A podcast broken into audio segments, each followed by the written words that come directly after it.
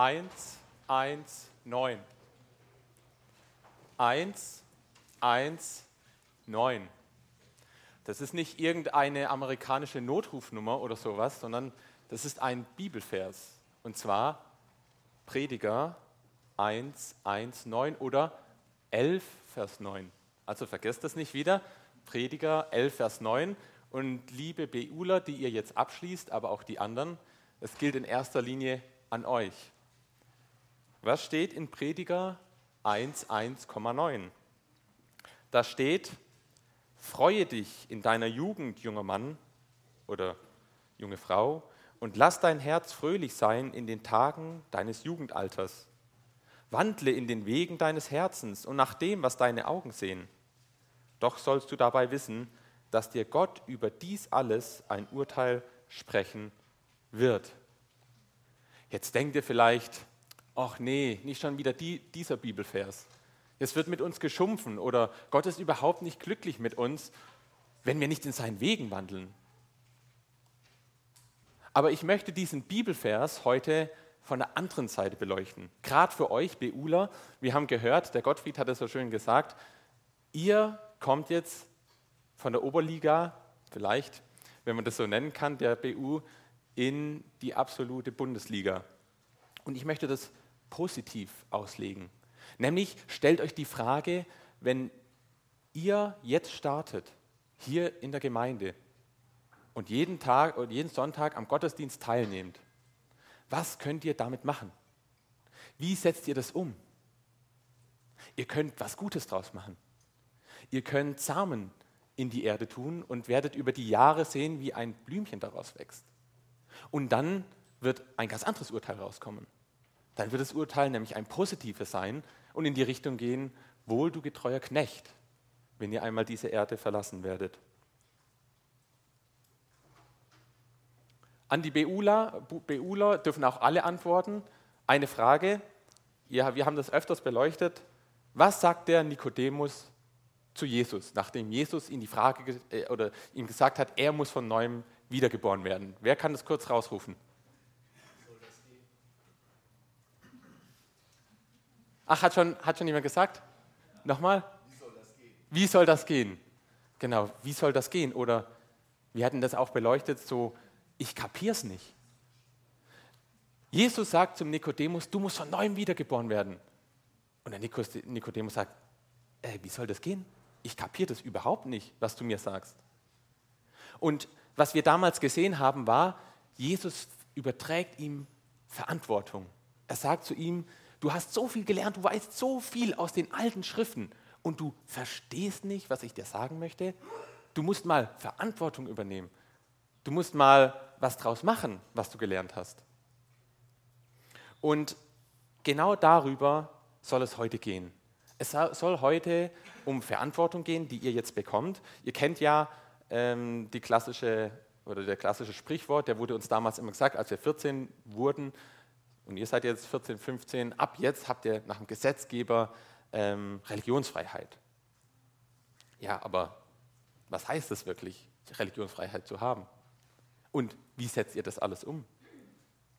Schaut mal, bei mir war das so, und das ist mir ganz wichtig, dass ihr versteht, was bedeutet es jetzt, dieser Wechsel für euch, wirklich Verantwortung zu übernehmen für das eigene Leben, für das Glaubensleben, für die Gemeinde. Als ich angefangen habe damals als frisch gebackener Ingenieur, da bin ich zur neuen Arbeit gekommen und mein Projektleiter hat damals das gleiche Thema gemacht wie ich. Und dann immer, wenn ich irgendwas gearbeitet habe in den ersten Wochen, bin ich zu meinem Projektleiter und habe gesagt, sollen wir das so machen oder so, was meinst du? Und es ging so zwei, drei Mal und irgendwann sagte er, Tobi, komm mal her, setz dich mal hin. Dann habe ich mich da hingesetzt und hat er zu mir gesagt, jetzt musst du mal eins lernen. Du bist hier, um selbstständig, wissenschaftlich zu arbeiten. Und genau das gebe ich an euch weiter. Ihr seid jetzt die, die selbstständig im Glaubensleben, im Gemeindeleben aufgehen. aufgehen. Und ich sage euch, natürlich, das ist nicht immer so einfach. Ähm, da werden Schwierigkeiten kommen. Und ohne die Hilfe von Jesus ist es eh total schwierig. Wenn wir jetzt also zu euch sagen, wie beim Fußball vorhin, ihr müsst jetzt Vollgas geben, oder wenn ihr mit dem Auto fahrt und Vollgas geht, ja, was bringt es, wenn ihr keinen Sprit habt? Da geht gar nichts. Und der Sprit ist Jesus Christus, ist sein Heiliger Geist, der euch antreiben soll und auch will. Das werden wir uns gleich noch ein bisschen anschauen. Und schaut, es ist oft passiert, wenn ich jetzt das Beispiel von der Arbeit gesagt habe, dass ich da saß und ich hatte keine Ahnung mehr. Ich wusste nicht mehr. Und dann bin ich auf meine Knie gegangen und habe insbrünstig zu Gott gerufen. Und innerhalb von 20 Minuten hat sich das Problem erledigt. Das habe ich immer wieder erlebt, dass Gott sich unmittelbar danach sogar gezeigt hat und offenbart hat. Einmal war es so schwierig, ich saß abends bis in die späten, die, die Sonne war schon untergegangen, mit einem Kollegen und wir haben ein System ausgetüftelt. Wir wussten, am nächsten Tag kommt ein großer Autohersteller und will das testen. Wenn das nicht klappt, was soll es sein? Und dann bin ich auf die Toilette, auf meine Knie und habe unter Tränen gebetet. Ist nicht einfach, überhaupt nicht einfach. Aber es hat danach funktioniert. Innerhalb von 20 Minuten wird eine halbe Stunde, ja die 20 Minuten sind bei mir immer ein bisschen was Merkwürdiges, aber ähm, habe ich das Problem finden dürfen und mit dem Kollegen umsetzen dürfen. Da kam wie so, zack, wie der Gedankenblitz. Und genau so wird es bei euch auch sein. Ihr werdet in die Gemeinden aufgenommen, ihr werdet irgendwann anfangen, mit Leiterfunktionen ähm, zu tragen. Es wird alles über die Zeit gehen, nicht von heute auf morgen. Ab morgen werdet ihr nicht hier vorne stehen oder wie der Thomas hier eine ganze Gemeinde leiten. Das sind Jahre über Jahre über Jahre des Lernens, der Korrektur, des Lernens, der Korrektur, wie wir es sonst so schön gehört haben. Darunter soll diese heutige Predigt stehen und ich möchte sie mal nennen, nimm deine Verantwortung wahr. Und wir lesen dazu einen Text, und zwar steht er in Daniel Kapitel 6. Und wir lesen das ganze Kapitel, weil das so wichtig ist. Daniel Kapitel 6. Und Darius, der Meder, empfing das Königreich, als er 62 Jahre alt war. Darius aber befand es für gut, 120 Satrapen über das Reich zu setzen, die im ganzen Reich verteilt sein sollten. Und über diese drei Minister, von denen, denen Daniel einer war. Diesen sollten jene Satrapen Rechenschaft ablegen, damit der König keinen Schaden erleide. Da sich nun dieser Daniel vor allen Ministern und Satrapen auszeichnete, weil ein so vortrefflicher Geist in ihm war, so nahm sich der König vor, ihn über das ganze Reich zu setzen. Da suchten die Minister und Satrapen eine Anklage gegen Daniel zu finden im Hinblick auf die Regierungsgeschäfte. Aber sie konnten keine Schuld oder irgendetwas Nachteiliges finden, weil er treu war und keine Nachlässigkeit noch irgendein Vergehen bei ihm gefunden werden konnte. Da sprachen jene Männer, wir werden gegen diesen Daniel keinen Anklagegrund finden, es sei denn im Gesetz seines Gottes. Darauf bestürmten jene Fürsten und Satrapen den König und sprachen, König Darius, mögest du ewig leben. Sämtliche Minister des Königreichs, die Vorsteher und Satrapen, die Räte, die Statthalter erachten es für ratsam, dass eine königliche Verordnung aufgestellt und ein Verbot erlassen werde, wonach jeder, der innerhalb von 30 Tagen irgendeine Bitte an irgendeinen Gott oder Menschen richtet, außer an dich allein, o König, in die Löwengrube geworfen werden soll. Nun, o König, erlasse das Gebot und unterschreibe das Edikt, das nicht abgeändert werden darf nach dem Gesetz der Meder und Perser, welches unwiderruflich ist. Daraufhin unterschrieb der König das Edikt und verbot. Als nun Daniel erfuhr, dass das Edikt unterschrieben war, ging er hinauf in sein Haus, wo er in seinem Obergemach offene Fenster nach Jerusalem hin hatte, und er fiel dreimal am Tag auf die Knie nieder und betete und dankte vor seinem Gott, ganz wie er es zuvor immer getan hatte. Da stürmten jene Männer herein und fanden Daniel bittend und flehend vor seinem Gott.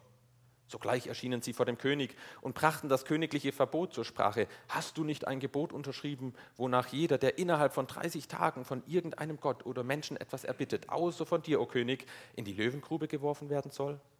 Der König antwortete und sprach, die Sache steht fest nach dem Gesetz der Meder und Perser, das unwiderruflich ist.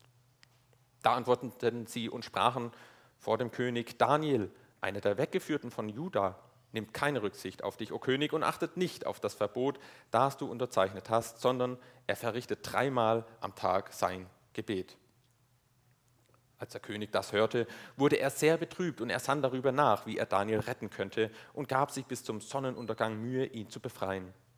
Da bestürmten jene Männer den König und sprachen, Bedenke, o König, dass nach dem Gesetz der Mede und Perser kein Verbot und keine Verordnung, die der König aufgestellt hat, abgeändert werden darf.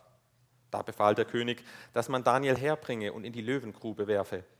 Der König begann und sprach zu Daniel, Dein Gott, dem du ohne Unterlass dienst, der rette dich.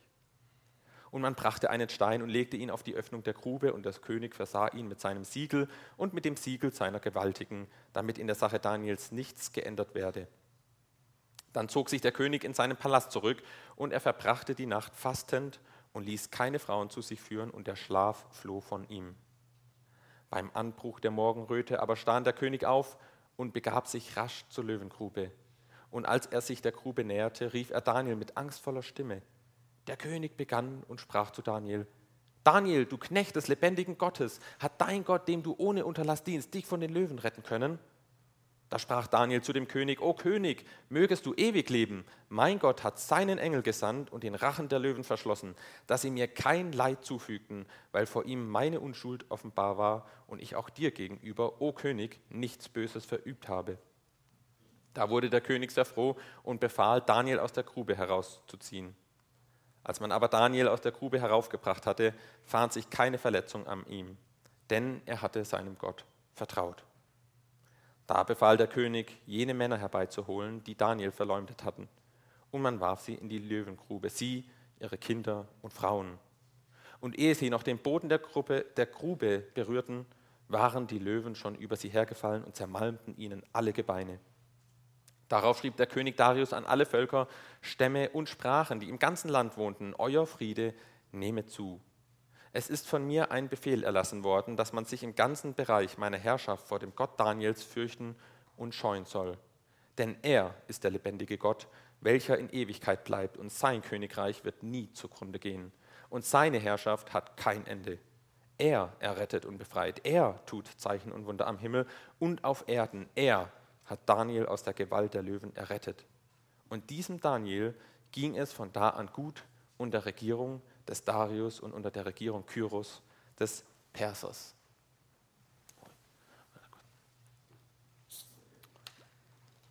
Ihr seht, am Anfang hat Daniel schon eine sehr hohe Verantwortung. Hat er die schon immer gehabt? Nein, wir lesen in den ersten Kapiteln von Daniel, dass es erst Stück für Stück dazu kam. Er kam mit ungefähr 16, 17 Jahren an den Königshof nach Babylon und ihm wurde Stück für Stück Verantwortung übertragen. Und Stück für Stück ist er sozusagen eine Ebene weitergerückt. Stück für Stück erkannte er auch immer mehr seinen Gott, dem er vertraut hat. Und Stück für Stück hat auch wahrscheinlich sein Gebetsleben zugenommen.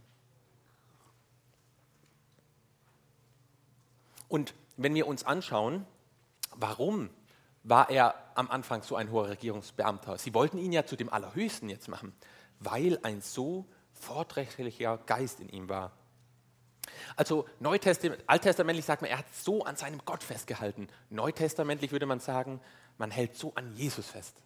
Und das ist überhaupt die Grundvoraussetzung. Also wenn du deine Verantwortung wahrnehmen möchtest, wenn du ähm, mithelfen möchtest, mitagieren möchtest, es bringt nichts, wenn du das ohne Jesus tust.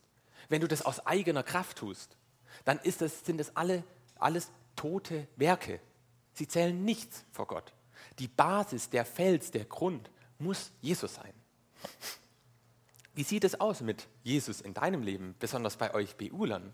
Wir haben das die letzten Male auch ein bisschen betrachtet und ich war sehr froh, dass ihr alle sehr positiv geantwortet habt, als wir über Jesus gesprochen haben, auch mit Handzeichen sogar. Schaut mal, in Sprüche 22, Vers 29 steht mal, ist jemand tüchtig im Dienst, wird er bei Königen im Dienst stehen. Daniel hat hier auf der Erde bei König, einem König gedient. Aber wir dienen einem ganz großen König. Und das ist Jesus Christus. Also wenn ihr jetzt anfangt, in den nächsten Wochen, Monaten und Jahren Verantwortung zu übernehmen, überlegt, für wen ihr das tut. Also macht es bitte nicht für euch, macht es auch bitte nicht für die anderen, sondern macht es für Jesus.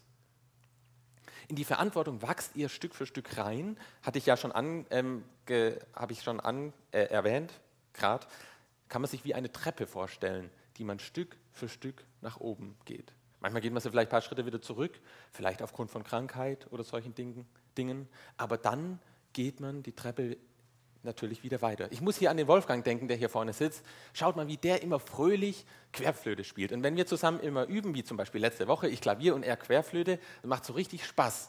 aber habt ihr, kennt ihr seine Lebensgeschichte? Was alles passiert ist in der Familie und Krankheiten? Und dann findet der Sohn auch noch eine tolle Verlobte und will auch noch bald ausziehen und heiraten. Das ist nicht so einfach. Und trotzdem spielt er so fröhlich die Querflöte. Das ist auch Verantwortung übernehmen. Und was auch ganz wichtig ist am Anfang, ihr braucht jetzt nicht overwhelmed werden. Also ihr müsst nicht alles sofort selber machen. Stück für Stück ähm, übernehmt ihr was, aber ihr dürft auch weitergeben an andere, die vielleicht manche Dinge sogar besser können wie ihr. Ja? Und der Paulus sagt einmal, die Gemeinde besteht aus Kopf, Fuß, Auge, Mund und nicht jeder ist alles. Jeder ist ein Teil davon. Und Gott hat auch dir Gaben gegeben, was wir nachher noch ein bisschen sehen werden, und die darfst du einsetzen. Im Englischen bedeutet Verantwortung Responsibility. Das bedeutet Respond on your ability. Das ist der Zusammenhang davon. Und auf Deutsch könnte man sagen, wie ist deine Reaktion auf deine Fähigkeiten oder wie reagierst du auf deine Talente, auf deine Gaben, die du hast? Was machst du mit denen? Du musst nicht alle Gaben haben, auch wenn du Stück für Stück Verantwortung übernimmst. Aber ein Teil dieser Gaben, die du bekommen hast, oder besondere, die du bekommen hast, vielleicht sind es nur eins oder zwei oder drei, die nütze richtig. Und der Daniel, das sehen wir hier, der nützt seine Gaben. Er hat auch bestimmt die Gabe des Gebetes und steht gleichzeitig zu seiner Überzeugung. Also die Überzeugung, die ihn auch etwas kosten könnte. Schaut mal, der Daniel war damals echt ein super Regierungsbeamter. Heute wäre das einer, der hätte seinen eigenen Privatjet, eine kleine Yacht wahrscheinlich, ein riesengroßes Haus, viele Bedienstete. Der hatte das alles damals zu seiner Zeit. Auf seinem Niveau natürlich. Aber er war bereit, alles aufzugeben für seinen Gott. Und er war bereit, die Verantwortung, die Gott ihm gegeben hat, auch wieder herzugeben, um eine andere Verantwortung, nämlich die Verantwortung gegenüber seinem eigenen Gott, die Verantwortung, die du gegenüber deinem Schöpfer hast, wahrzunehmen. Diesen Text habe ich mal so aufgeteilt, dass wir acht Gs rauslesen können. Die acht Gs bestehen im ersten aus der Gewissenhaftigkeit. Ich lese nochmal Vers 5, da steht, da suchten die Minister und Satrapen eine Anklage gegen Daniel zu finden im Hinblick auf die Regierungsgeschäfte, aber sie konnten keine Schuld oder irgendetwas Nachteiliges finden. In einer anderen Übersetzung sagt, er war weder, weder nachlässig noch bestechlich. Also die Aufgabe, die er hatte, hat er richtig gut gemacht. Da hat er sich richtig ins Zeug gelegt. Da ist er mal länger aufgeblieben. Da hat er länger für gebetet. Wir lesen schon in Kapitel 1, als der Daniel und seine drei Freunde und auch die anderen an den Hof des Königs kommen, sagt der König, er will besondere junge Männer haben. Und die mussten Eigenschaften haben. Das sind folgende. 1. Daniel, äh, Daniel 1, Vers 4. Mussten junge Männer sein, ohne Makel, schön von Gestalt, und jetzt kommt's, klug in aller Weisheit, einsichtsvoll, des Wissens kundig und die tüchtig wären, im Palast des Königs zu dienen. Also, wenn die irgendwas gemacht hätten und hätten eine Ermahnung bekommen, die hätten gesagt: Ach du, sei ruhig, guck doch selber bei dir. Die wollte der König nicht. Oder ähm, sie mussten des Wissenskundig sein. Also bereit sein zu lernen, zu studieren, sich in Gottes Wort einzuarbeiten und die auch tüchtig wären, im Palast des Königs zu dienen, also dienen, nicht nur herrschen, sondern auch dienen. Mal den Besen in die Hand nehmen und was wegkehren, wenn da gerade was auf dem Boden liegt. Solche Leute möchte, wollte der König haben. Und genau diese drei oder vier oder fünf Punkte spiegeln sich sehr oft in den Sprüchen wieder, wo steht, dass Demut vor dem Herrn eine Ehre ist. Also, Daniel war gewissenhaft in dem, was er getan hat. Der zweite Punkt steht auch in Vers 5, weil er, also Daniel, treu war und keine Nachlässigkeit noch irgendein Vergehen bei ihm gefunden werden konnte. Er war treu und mit treu vor allem treu in dem Glauben, den er gegenüber seinem Gott gelebt hat. Ihm war das ganz egal, was irgendwelche Leute gesagt haben. Er ist dreimal am Tag beten gegangen und hat die Sache seinem Gott hingelegt. Hat zu den Kollegen gesagt, nee, jetzt müssen wir kurz warten, kleine Pause, ich gehe jetzt beten. Er war da treu. Und wie sieht es bei dir aus in deinem Glaubensleben? Hast du dich aktiv für Jesus entschieden? Willst du dem Herrn nachfolgen? Und wenn du jetzt den BU verlässt und elf, zwölf Jahre lang, startend bei den Fünkchen, bis jetzt so viel mitbekommen hast, hast du dein Herz dem Heiland gegeben? Ist er der Fels? Dann ist es an der Aufgabe, treu zu sein und dein Glauben zu leben. Und ihr kennt alle das Lied Fest und treu, wie Daniel war. Was heißt da im Refrain? Da steht, bleibe fest wie Daniel, stehst du auch allein. Wag es treu vor aller Welt, Gottes Kind zu sein. Wag es treu vor aller Welt. Und wagen hat was mit Mut zu tun. Also das ist nicht immer einfach. Das war auch beim Daniel nicht einfach. Immer wieder muss man sich in Mut fassen. Erzähle ich jetzt dem Kollegen davon oder dem Klassenkameraden oder wie re reagiere ich auf unterschiedliche Handlungen, die vielleicht passieren in der Klasse, im Schulausflug, in der Gemeinde vielleicht sogar? Schaut mal, bei uns auf der Arbeit gibt es eine Putzfrau, das ist eine Portugiesin, die ist jeden Morgen so 5, 6 Uhr da und die, ich sag mal fast, putzt wie die Verrückte. Also so richtig sauber, Vollgas mit allem, was sie tut. Und die lacht immer, immer. Alle Kollegen, wir lieben die, niemand darf was gegen die sagen. Weil die so fleißig, so freudig putzt. Das ist unglaublich. Da ist eine dreckige Toilette die putzt mit einem Lächeln auf dem Gesicht. Da ist ein dreckiger Boden, eine dreckige Küche, ganz egal, die ist immer fröhlich. Guten Morgen, so begrüßt sie einen immer.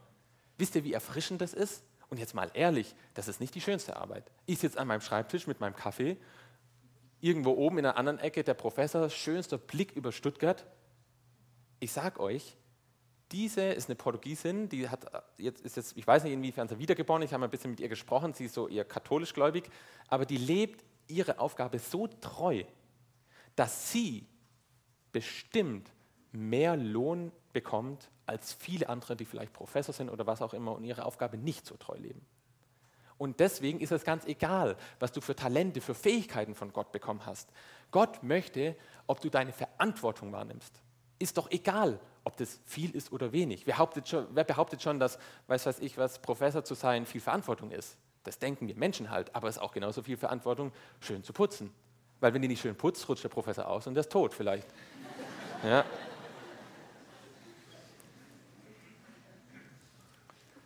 Das nächste ist Jesus bezeugen. Zeugnis sein gehört auch noch unter Treue. Ein treuer Nachfolger Jesu ist auch ein treuer Zeuge Jesu.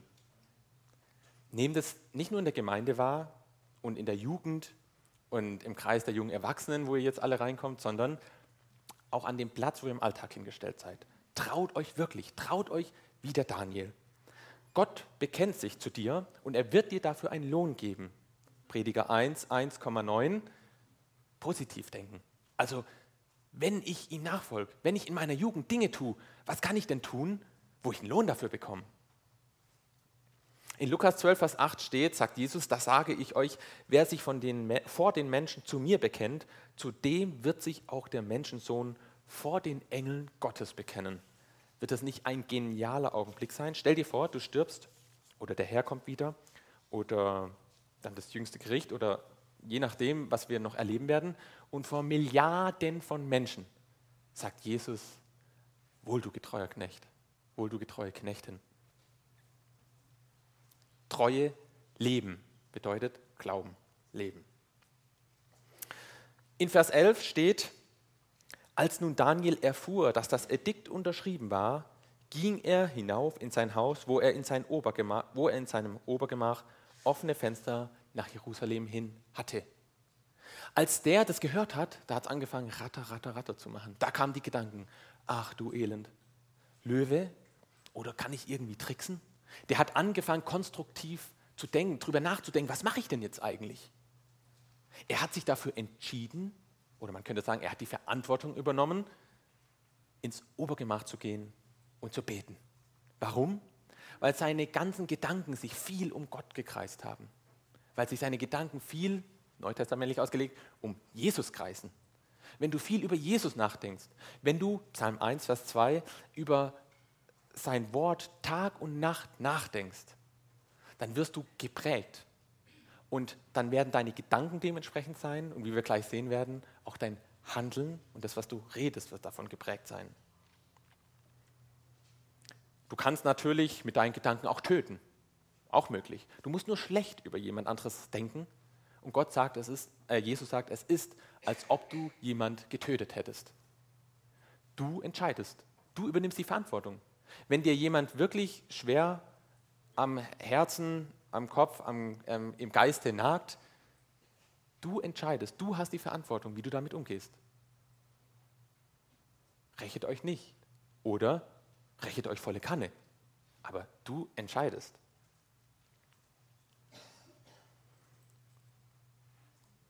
Eine Sache, die wir sehr gut von Daniel lernen können und wo ich persönlich auch sehr beschämt bin über mich selber oft, ist das Gebetsleben. Schaut euch mal an, was der Daniel für ein Beter war. Also ich meine jeden Tag zur richtigen Uhrzeit, in bestimmten Maßen mit Bitten und Flehen vor Gott beten. Warum hat er das gemacht? War das nur eine normale Gewohnheit oder hat er wirklich oft Schwierigkeiten gehabt? Wie auch immer, ihm war es wichtig, mit seinem Gott zu kommunizieren. Seine Kraft, die für die Verantwortung jede, jeden Tag hat, nicht von sich zu holen, sondern im Gebet von seinem Gott zu holen.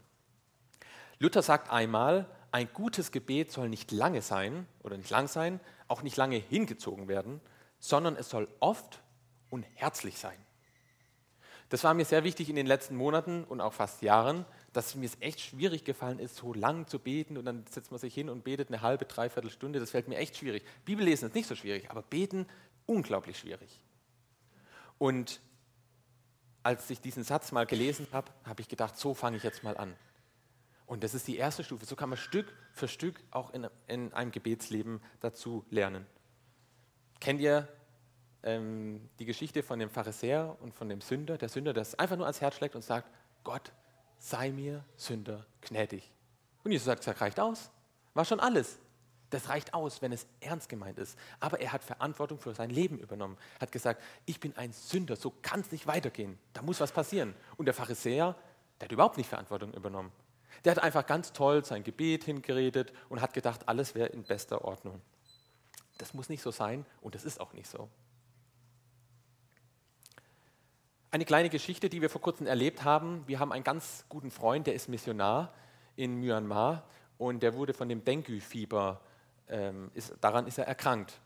Und er kam dann irgendwann ins Krankenhaus und das Herz ist wirklich runtergefahren, hat angefangen weniger zu schlagen, Wasser hat sich angesammelt und man hat gesehen, umso schlimmer die Stadien wurden, umso mehr hat seine Frau, und die haben zwei Kinder, die sind in, meinem Al in unserem Alter, ähm, mobilisiert zum Gebet. Man kann sich vorstellen wie eine Weltkugel. Am Anfang in Myanmar passiert was Schlimmes. Ein Missionar ist attackiert vom Satan durch eine Krankheit und es steigt Rauch auf, weil eins, zwei Leute beten. Und es wird immer schlimmer und das Netzwerk der Christen startet und hat Daniel ja auch gemacht, Kapitel 1 und Kapitel, in Kapitel 2 und Kapitel 5, äh, Kapitel 4, dass er seine Freunde dann gefragt hat, hey, ihr müsst mit mir zusammen beten.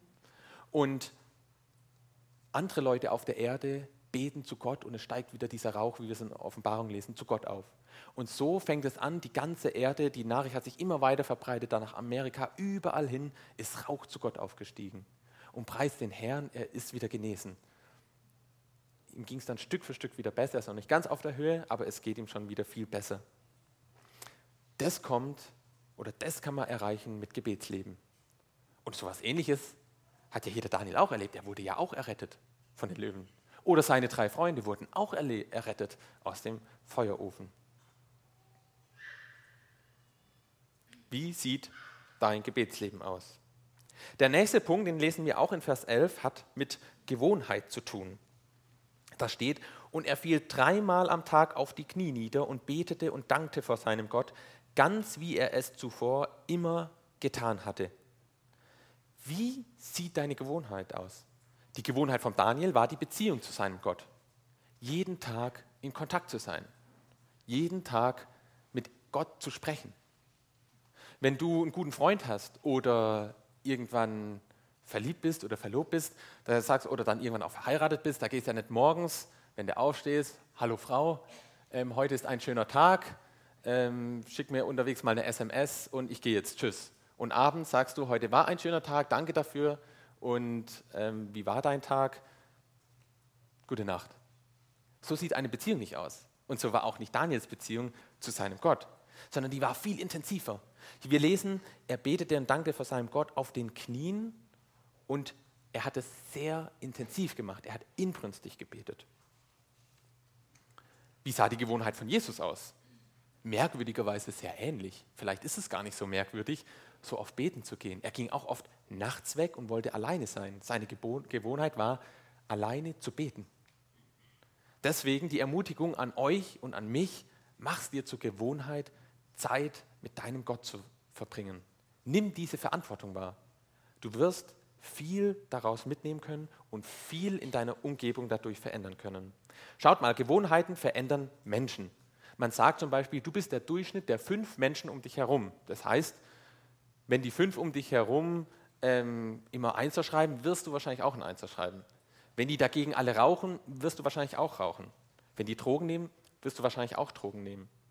Wenn die Jungscha-Freizeiten, bei Jungscha-Freizeiten immer mithelfen, wirst du wahrscheinlich auch bei Jungscha-Freizeiten mithelfen. Und sind die wiedergeboren, wirst du sehr wahrscheinlich auch wiedergeboren werden. Der Pastor von unserer ehemaligen Gemeinde, bevor wir hierher gezogen sind, der hat immer gesagt, er war erst nicht gläubig und kam dann zum Glauben, es dauert zwei bis drei Jahre, wenn sich jemand bekehrt, dass sich der ganze äh, Freundeskreis komplett durchwechselt. Die alte Freunde hast du dann nicht mehr, du hast komplett neue Freunde. Das hängt mit den Gewohnheiten zusammen. Und die Frage, was sind deine Gewohnheiten? Du kannst es dir zur Gewohnheit machen, Bibel zu lesen, zu beten, mit gläubigen Freunden was zu unternehmen, viel Spaß zu haben, Freizeiten zu organisieren, in der Jugend mitzuhelfen, was auch immer. Nimm deine Verantwortung wahr und mach eine Gewohnheit draus. Eine Gewohnheit etabliert sich auch letzten Endes, wenn man viele Entscheidungen getroffen hat. Verhaltensforscher sagen, wir treffen pro Tag ungefähr 20.000 Entscheidungen. Da sind jetzt die großen und die kleinen dabei. Ja? Soll ich lieber süßen Senf oder sauren Senf nehmen? Scharfen Senf. Aber wir treffen sehr viele Entscheidungen und du bist die Summe aller deiner Entscheidungen. Ja, also wenn du zum Beispiel irgendwann dann anfängst, ähm, das Abitur zu machen, bist du irgendwann Abiturient, weil du dich irgendwann mal da, dazu entschieden hast. Und, oder du bist Christ, weil du dich mal für Jesus entschieden hast. Und wie sehen deine Entscheidungen aus? Merk dir, die Summe davon ergeben meistens eine Gewohnheit, die sich etabliert. Und so wird deine Gewohnheit dann irgendwann aussehen. Wie bei Daniel. Er hat sich immer und immer wieder fürs Gebet entschieden. Immer und immer wieder seinen Herrn zu bezeugen.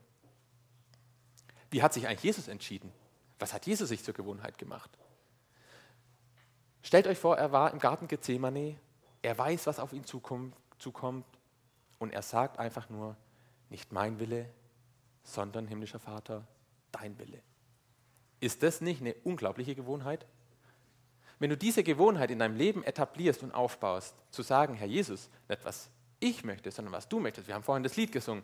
Wenn der, wenn der Tag mal kommt, wo Jesus wiederkommt, dann werden wir erstmal sehen, was für Wege er uns geführt hat. Aber wenn wir immer wegrennen wie der Jona, dann werden wir den Weg gar nicht so sehen. Der Weg wird nur unglaublich spektakulär sein, wenn wir den Weg auch Jesus anbefehlen. Und das möchte ich euch mitgeben. Macht aus euren Entscheidungen eine Gewohnheit, die dazu führen, dass ihr eure Verantwortung positiverweise wahrnehmt. Das nächste hatte ich vorhin ganz kurz schon ähm, erwähnt, ist das Gespräch oder das Reden. In Vers 12 lesen wir, dass als Daniel niederlag und gebetet hat, die ganzen Männer hereingestürmt sind, Daniel bittend und flehend vor seinem Gott gefunden hat. Der Daniel war ein sehr, sehr weiser Mann. Der hätte sich irgendwie bestimmt rauswinden können oder was sagen können oder er hätte ja auch abhauen, abhauen können. Der hatte bestimmt so eine schnelle Pferdekutsche. Hat er alles nicht gemacht sondern er blieb ruhig, hat sich nicht gewehrt, nichts dagegen gesagt. Genauso wie Jesus auch getan hat. Er hat öfters irgendwann geschwiegen. Und das kannst du dir auch zur Gewohnheit machen. Das fällt mir persönlich schwer oft, ähm, einfach zu schweigen. Wenn manche was sagen, einfach nichts sagen. Weil es ist doch besser, nichts zu sagen, steht in Sprüche, als dummes Zeug zu reden. Und dann kommt man nur selber in die Grube. In Jakobus steht mal, mit der Zunge können wir unglaublich bösartiges Gift verstreuen. Wir können sie kaum bändigen. Es ist wie ein Feuer. Die Zunge ist wie ein Feuer, weil wir loben gleichzeitig Gott und gleichzeitig verfluchen wir andere Menschen. Aber liebe Geschwister, so soll es nicht sein. Schreibt, wird da geschrieben. und nehmt diese Verantwortung an. War Epheser 4, Vers 29, redet nicht schlecht voneinander, sondern habt ein gutes Wort für jeden, der es braucht. Was ihr sagt, soll hilfreich und ermutigend sein. Eine Wohltat für alle. Also, wenn du das nächste Mal in irgendeine kritische Situation kommst oder Papa und Mama sagen, hey, kannst du mal draußen Rasen mähen oder Küche saugen? Ähm, ja, Papa. Oder ja, Mama, natürlich mache ich das. Und dann mach es zu deiner Gewohnheit. Du wirst dankbar sein, wenn du später auch mal, wenn, wenn ihr dann Kinder habt, die das dann genauso machen. Vers 17. Ich habe das Gestaltung genannt oder das Handeln, das Tun. In Vers 17 steht, der König begann und sprach zu Daniel, dein Gott, dem du ohne Unterlass dienst, der rette dich. Also das Dienen. Daniel dient, Daniel tut etwas, Daniel handelt. Und was tut er die ganze Zeit? Er dient seinem Gott. Er handelt, sein ganzes Handeln ist bestrebt auf Gottes Wille, Wille hin. Wie sieht dein Handeln aus? Was tust du? Was willst du tun? kannst dir auch überlegen, was du in den nächsten Wochen oder Monaten hier in dieser Gemeinde tun möchtest, wo du hier Stück für Stück deine Verantwortung aufbauen möchtest. Denk aber immer bei allem, wie ich es vorhin schon gesagt habe, tu es für Jesus. Es gibt gute Werke, es gibt böse Werke und es gibt tote Werke. Die guten sind für uns fast alle klar, die bösen sind für uns auch fast alle klar. Aber die Toten, damit haben wir Christen behaupte ich jetzt mal, sehr, sehr zu kämpfen. Weil das sind vermeintlich sehr, sehr gute Werke. Aber es bringt dir nichts, wenn du Dinge tust für dich oder dass du gesehen wirst oder dass du toll dastehst. Das sind letzten Endes tote Werke und die werden dir nichts zählen. Die werden alle nach 1. Korinther 3 verbrennen. Zack, Stroh, Holz und Feuer.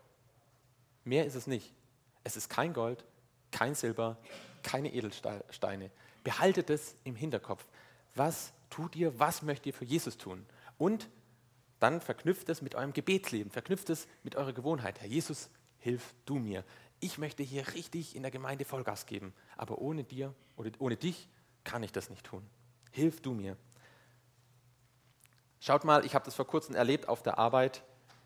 Da hatte ich zwei Kollegen, die mögen mich nicht so, da gibt es mehrere Gründe. Neid ist dabei, auch das Glaubensleben ist auch dabei. Und die haben einfach Passwörter in die Computer reingemacht. Dann konnte ich nicht mehr dran arbeiten. Ja, was, was habe ich jetzt gemacht? Ich sage euch, das war unglaublich schwer. Aber ich wusste genau, ich kann mich jetzt entscheiden. Rede ich schlecht über die? Ähm, Mache ich sie zur Schnecke? Gehe ich zum Professor? Fange ich an zu heulen? Kann, kann man alles machen. Das ist alles eine Entscheidung. Was machst du? Das ist Verantwortung. Genau das ist Verantwortung. Du hast eine Verantwortung, die Jesus dir gegeben hat als Christ, und glaub mir nicht, dass es einfach ist. Das ist überhaupt nicht einfach. Das ist total schwer. Ich stehe jetzt hier vorne mit einem Grinsen, weil es sich zum Guten gewendet hat. Die Passwörter sind nicht mehr da. Aber das dauert, das ist nicht schwer. Und ich sage euch eins, ich habe genau das Gleiche erlebt wie Daniel oder die drei Freunde im Feuerofen. Als die die Passwörter gesperrt haben, kamen andere Kollegen und haben mir Dinge gegeben, dass ich das alles umgehen konnte. Gott tut auch Wunder. Der letzte Punkt ist genießen. Ja, das ist jetzt erstmal gar keine Aufforderung, denkt man, aber doch, es ist schon eine Aufforderung. Weil wir lesen ja am Ende von Timotheus, seid alle Zeit freundlich und habt alle Zeit Freude. Ja, also wenn du nichts genießt, wird die Freude wahrscheinlich langsam oder sicher ein bisschen nach unten gehen. Du darfst auch genießen. Und wir lesen Vers 29, und diesem Daniel ging es von da an gut unter der Regierung des Darius und unter der Regierung Kyros des Persers. So nach dem Motto, erst die Arbeit, dann das Vergnügen. Wenn ihr für den Herrn arbeitet mit seiner Kraft, dann werden viele schwere und harte Dinge passieren, aber ihr werdet auch schöne Dinge erleben. Ihr werdet vielleicht erleben, wie ihr zusammen Freizeiten macht, wie ihr Kinderstunde haltet, vielleicht wie Menschen zum Glauben kommen, vielleicht seid ihr sogar aktiv dabei gewesen. Das sind solche Dinge, die man dann genießen darf. Und das sind die Früchte, die darf man un unbedingt genießen. Schaut mal, ich habe ganz kurz so eine kleine Komponentenliste zusammenfassend gemacht. Wenn ihr ein Problem habt, ihr könnt euch aufregen, ihr könnt euch bei anderen schweren, ihr werdet aber keine Lösung finden. Ihr werdet vielleicht sogar Gott beschimpfen. Macht es nicht. Entscheidet euch nicht dafür. Nehmt eure Verantwortung wahr und geht den zweiten Weg. handelt, tut irgendwas Gutes mit der Hilfe des Herrn. Betet, geht ins Gebet, seid ein Zeugnis. Herr Jesus, ich brauche dich jetzt ein Zeugnis zu sein. Es ist unheimlich schwer. Vielleicht komme ich in die Löwengrube oder verliere meinen Job oder was auch immer. Hilf du mir. Vielleicht wirst du Konsequenzen erleben. Vielleicht positive als auch negative. Aber letzten Endes wird Gott verherrlicht. Und das soll in deinem Leben passieren. Nimm deine Verantwortung so wahr, dass Gott verherrlicht wird. Nicht du, nicht andere, nicht ich, nicht überhaupt niemand außer Gott. Alles zur Verherrlichung Gottes. Ich möchte euch eine kleine Kleinigkeit noch verraten. Wir haben jetzt das Leben von Daniel mehr oder weniger, das direkte Leben, was er getan hat, was er gedacht hat, wie seine Gewohnheiten waren, betrachtet. Das haben wir in Kapitel 6 gelesen. Wenn wir mal schauen, in Kapitel 1 kümmert sich Daniel auch um seine Freunde. Ja, das war die Geschichte, wo sie von diesem Götzenfleisch nicht essen wollten. Da hat er gesagt, ja, ich und meine Freunde, wir wollen davon nicht essen. Und in Kapitel 2 weitet er es noch mehr aus. Da hören wir die Geschichte, dass er sich sogar von, um seine Kollegen kümmert. Also das war so, dass der König gesagt hat zu den ganzen Beratern und den Wahrsagern, deutet mir den Traum. Und die haben alle gesagt, ja, den kennen wir nicht. Dann sagt der Nebukadnezar, ja, das ist ja die Schwierigkeit. Soll die auch gar nicht kennen. Jetzt soll die mal sagen, damit eure Deutung auch richtig ist. Und dann haben die das nicht gekonnt und sagt Nebukadnezar, ich lasse euch alle umbringen. Und als Daniel das hört, sagt er, oh nee, sagt er zum Arioch, das darf nicht sein. Ich gehe zum König und er bitte mir eine Frist und hat seine Freunde genommen, die haben gebetet, für, dass, sie ähm, eine Lösung finden und hat sich auch gleichzeitig für alle Berater und für alle Regierungsbeamten eingesetzt. Und was wir hier sehr schön sehen, ist, dass die Verantwortung sich ausdehnen wird. Auch bei euch. Erst wird, beginnt es in eurem Leben. Habt ihr euch für Jesus entschieden? Das ist eine große Verantwortung, das ist eine Entscheidung. Und dann wirkt ihr mit. Wie baut ihr viele Dinge in eurem Leben auf? Macht ihr das mit Jesu Hilfe, gute Werke anstatt tote Werke? Und dann werdet ihr auch euer Umfeld beeinflussen. Es gibt ein Beispiel von dem Jabes, das steht in 1. Chronik 4, Vers 10, der sagt nämlich, und Jabes rief zu seinem Gott Israels und sprach, oh, dass du mich reichlich segnen und meine Grenze erweitern wolltest und deine Hand mit mir wäre und du mich vor dem Übel bewahrtest, damit mich kein Schmerz trifft. Und Gott ließ kommen, was er gebeten hatte. Und das möchte ich dir mitgeben. Mach dir Gedanken, wo könntest du deine Grenzen erweitern? Nimm das mit in dein Gebetsleben. Gerade jetzt für euch Beuler, wenn sich für euch viele Dinge verändern, wenn ihr euch entscheidet, bleibt ihr in dieser Gemeinde oder wie geht es schulisch weiter, wie geht es mit eurem Glaubensleben weiter, wo könnt ihr mithelfen, was könnt ihr tun, betet darum. Herr, gib du mir eine Erweiterung meiner Grenzen. Ihr kennt ja die Geschichte von den Talenten. Der eine bekommt fünf, der andere zwei und einer eins. Beide, also der mit fünf und der mit zwei, verdoppeln ihre Talente, aber der mit eins vergräbt es. Der ist seiner Verantwortung nicht nachgekommen. Was machst du mit deinen Talenten? Schaut, wenn ihr darum betet, dann wird euer Leben von so klein vielleicht so groß werden. Vielleicht werdet ihr einen viel größeren Impact haben auf eure Umgebung, viel mehr bewirken können. Aber das wird Zeit brauchen, Stück für Stück. Und wie wir es letzte Woche gehört haben, wenn euer Haus nicht auf Fels gebaut ist, sondern auf Sand, wird alles zusammenkrachen. Da muss nur ein Sturm kommen und alles kracht zusammen. Aber wenn ihr wie der Daniel auf den Fels Jesus Christus baut, dann wird alles Bestand haben. Jetzt am Schluss die Frage, wie geht es jetzt weiter? Jetzt wollen wir ja ins Handeln kommen. Und ich habe hier nochmal die 8 Gs aufgeschrieben. Und für euch, wir fangen nämlich immer klein an, Jetzt anstatt die zwei Minuten, dass ihr die Folie einblendet, dürft ihr das gerne mal hier lassen. Habt ihr also pro Minute Zeit, einen Punkt auszusuchen. Sucht euch zwei Punkte aus, wo ihr denkt, das könnte mir am nächsten liegen. Entweder seid ihr da schon, habt ihr da, habt ihr schon eine Begabung, dann betet, dass Gott euch die weiter ausbaut. Oder vielleicht denkt ihr, oh, bei diesem Punkt, das sieht noch ganz mau aus bei mir. Dann legt es auch dem Herrn hin. Entscheidet euch für zwei und nehmt die für die kommende Woche mit. Tragt die mit im Gebet vor Jesus und heute ist es ausnahmsweise mal erlaubt, dass ihr ein Foto davon macht. Falls ihr mit euren Handys, falls ihr das mal später in ein paar Wochen oder ein paar Monaten oder vielleicht sogar Jahren ähm, nochmal anschauen wollt. Nehmt eure Verantwortung wahr, aber mit der Hilfe des Herrn. Amen.